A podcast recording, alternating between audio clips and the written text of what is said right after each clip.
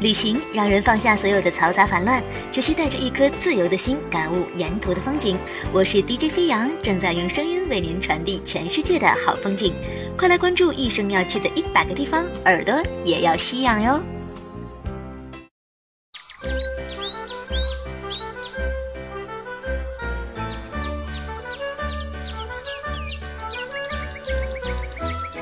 亲爱的听众朋友，大家好，欢迎收听全新一期的《人一生要去的一百个地方》，我是主播飞扬。你是否也在梦中看到过这样的景象呢？在一个森林小屋中，善良的女孩与麋鹿和云雀为伴，身骑白马的王子翩跹而至，在玫瑰谷里许下相伴终生的誓言，去保加利亚，开始了新的流浪。没错，今天飞扬要带大家去的是保加利亚。第一次关注“保加利亚”这个词，是因为当年我看《吸血鬼日记》，里面那个我特别喜欢的女主角 Catherine，她就是保加利亚人。我好像从她身上看到了那个国家的人长相的一些特征，比如说他们的鼻头都有一点圆，脸呢也有一点圆，很可爱的样子。但是保加利亚究竟是一个什么样的地方呢？今天我们就一块儿去看一看吧。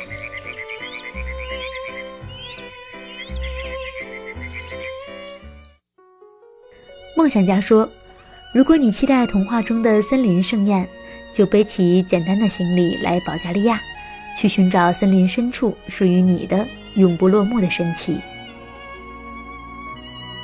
地理特征：保加利亚位于黑海西岸。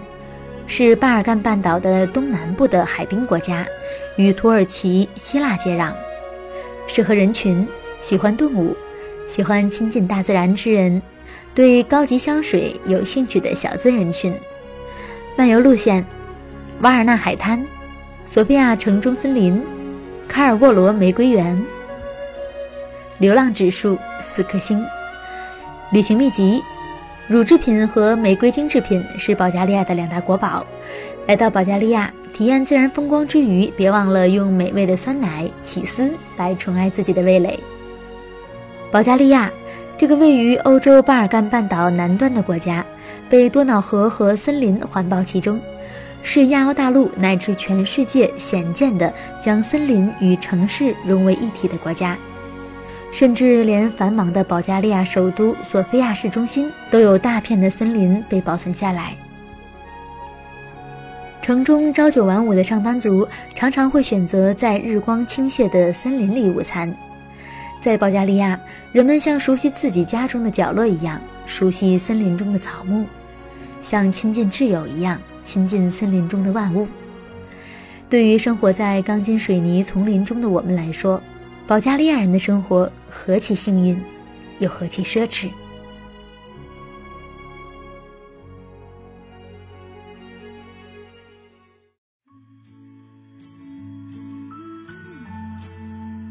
大特尔诺汉是曾经保加利亚第二帝国的首都，现在首都是索菲亚了。这个曾经的都城，让人深切感受到保加利亚人对于森林与自然的热爱和敬畏。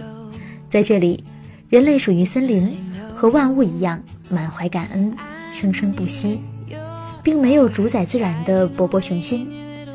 如果你想背起简单的行囊，在森林深处的小木屋体验修行般的旅程，那么大特尔诺汉一定是个不错的选择。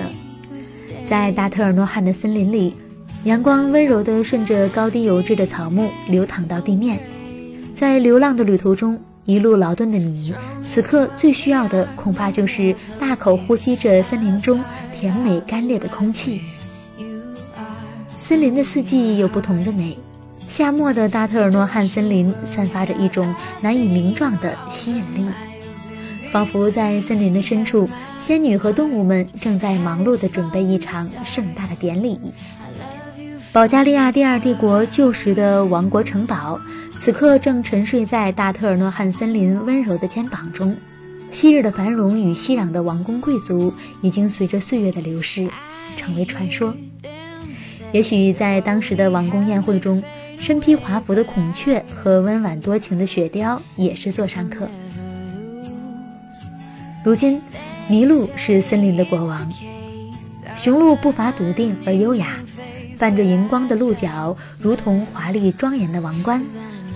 传说森林之王隐匿在山林深处，它时而轻快地跃入云端，时而沉稳地踏过灌木丛和杉木林。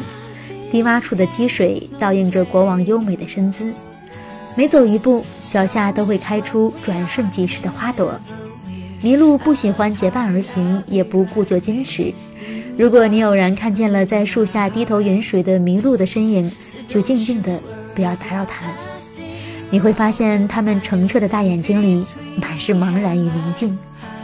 当它凝望你时，你甚至会惊叹，这是不是来自造物主的亲切问候？也有麋鹿愿意亲近居住在森林中的人类，不知道是不是被保加利亚人对待森林的虔诚感动了。这些脆弱而温柔的生灵，常常会加入到森林中人们的户外大餐中。松鼠和云雀在餐桌边上蹿下跳，小鹿伸长脖子等待孩子的抚摸。你仿佛能看到上帝无处不在，它存在于红山的顶端，存在于脚下的花丛中。存在于麋鹿的眼睛里，存在于流动在人类与动物之间的和谐静谧之中。保加利亚的森林就像一个永远没有结局的童话故事，让人不忍离去。顺着黑海时隐时现的踪迹走出大特尔诺汉，连绵的沙滩和湛蓝的黑海，在瓦尔纳一览无余地呈现在你眼前。这片波光粼粼的蓝色港湾之所以被称为黑海。是因为昔日的渔民和走水路远道而来的移民常常被它的风浪所惊扰，因此赋予它一个不太友好的名字。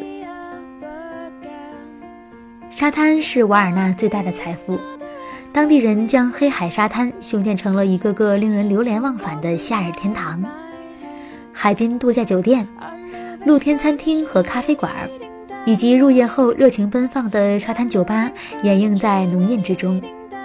瓦尔纳的海滩平易近人，怡然自得的海滨风光抚平你的躁动和疲惫。贴心的侍者随时送来冰凉的啤酒。一直是自己有东方血统的保加利亚人对东方面孔有特别的好感，甚至会邀请你加入他们的沙滩派对。就算是独身一人来到这里，也不会感到寂寞。在富饶的黑海西岸，连绵无尽的玫瑰园是保加利亚的另一个象征。闻名于世的保加利亚玫瑰几乎全部来自这个林中小城卡尔洛沃。从高处俯瞰卡尔洛沃，白色、黄色、淡粉色、深红色，广袤的玫瑰花圃被森林温柔地包围着。历史悠久的玫瑰加工厂马不停蹄地工作，将一瓶瓶昂贵的萃取精油运往世界各地。骑着脚踏车穿梭在玫瑰园边的小径上。敲开小木屋的门，好奇的庄园主一定会邀请你坐下来喝杯玫瑰花茶。在被花圃环绕的一座小教堂中，当地新人正在举办婚礼，仿佛能看到他们的未来真的像童话中所说的，王子和公主幸福的生活在了一起。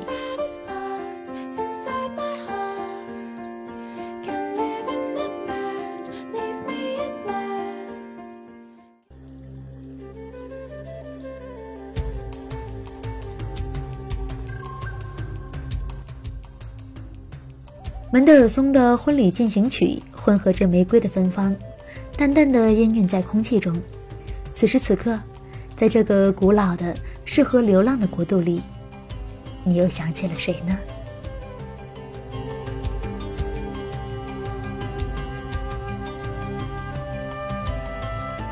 好的，亲爱的听众朋友，以上就是飞扬今天给您分享的森林密语——保加利亚。每次给大家分享完一篇新的文章的时候，我都会感叹，这是所有的文章里面最美的一个城市了。但是今天我还是不禁要感叹一下，保加利亚这种将人文城市与森林自然完美的融合在一起的这种构造，实在是太美了。你能想象吗？